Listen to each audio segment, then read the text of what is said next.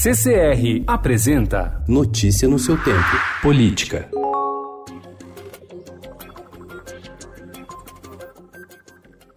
Há poucos dias do recesso parlamentar, líderes de partidos do bloco conhecido como Centrão fazem articulações nos bastidores para votar um pacote de projetos com a finalidade de blindar a classe política. Na lista estão a quarentena para que juízes, procuradores e policiais possam se candidatar nas eleições e o fim do foro privilegiado, expandindo aos integrantes do Ministério Público e do Judiciário o entendimento do Supremo Tribunal Federal que vale para parlamentares.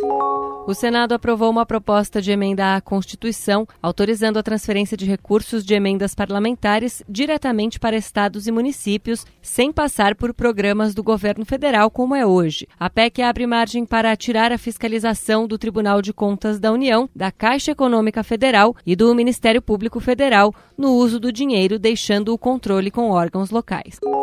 Os servidores da Assembleia Legislativa do Estado de São Paulo vão receber no mês de dezembro R$ 3.100 a mais do que costuma cair na conta. O bônus natalino foi dado por meio de um ato da mesa publicado no fim de novembro, que aumentou excepcionalmente este mês o auxílio alimentação de servidores, cujo valor normal é de 634 reais. A medida vai beneficiar os mais de 3 mil funcionários, custando aproximadamente 10 milhões de reais.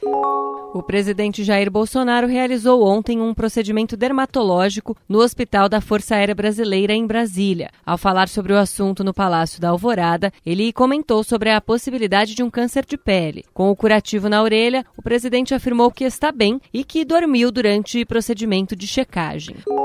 O prefeito de São Paulo, Bruno Covas, teve um sangramento ontem no interior do fígado e foi levado para a UTI do Hospital Sírio-Libanês, na capital paulista, onde está internado desde domingo para a quarta sessão de quimioterapia, a que vem sendo submetido para tratar um câncer no sistema digestivo. De acordo com um boletim médico divulgado pela prefeitura na tarde de ontem, o sangramento se deu após um procedimento para demarcação da lesão tumoral.